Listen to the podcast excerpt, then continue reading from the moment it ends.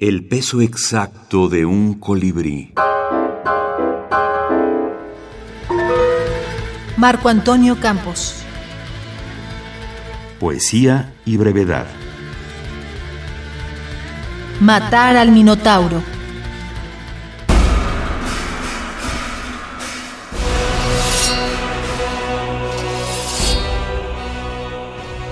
Para la lucha con el Minotauro, el hombre se preparó como nunca. Sabía que de no vencer, su ciudad no llegaría a tener jamás grandeza y gloria. Fuera del laberinto, la hija del rey esperaba. Dándose valor, calculando su fuerza, ahora se veía venir al Minotauro con toda su furia concentrada.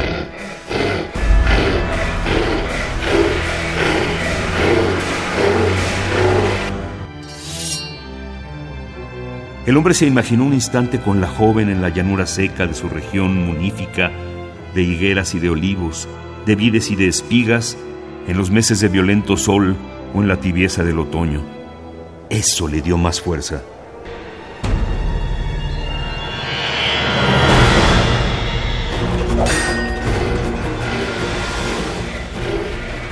La batalla fue terrible y muchas veces dudó de su victoria.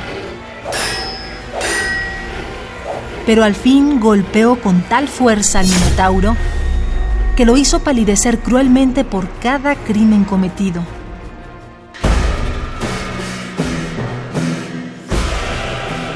Con la alegría del vencedor, buscó el hilo que la joven le dio para salir.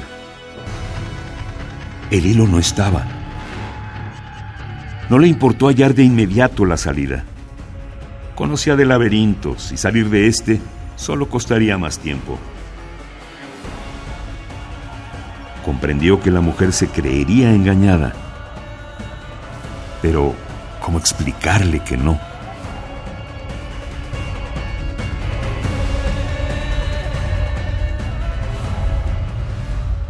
En el balance de los 70 años, yo diría que uno nunca está del todo satisfecho, ¿no? Eh, siempre es inferior a los sueños de su juventud. Eh, por ejemplo, yo no creía que iba a ser una obra tan amplia, aunque, digamos, dentro de la obra creativa son alrededor de 25 libros, tomando cuenta poesía, ensayo, cuento, novela y crónica. Lo que sí creo que puedo eh, dar la cara es haber hecho una obra de traducción y sobre todo de poesía, digamos.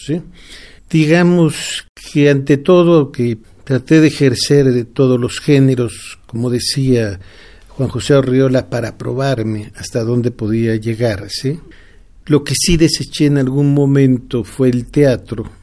Como le decía, yo me siento más poeta y ensayista, digamos. ¿eh?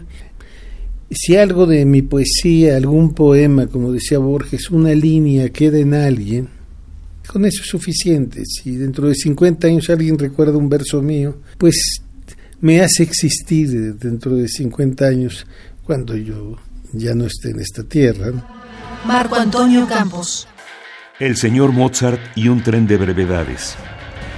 Primera edición, Editorial Colibrí 2004 segunda edición corregida y aumentada, Ficticia Editorial 2018.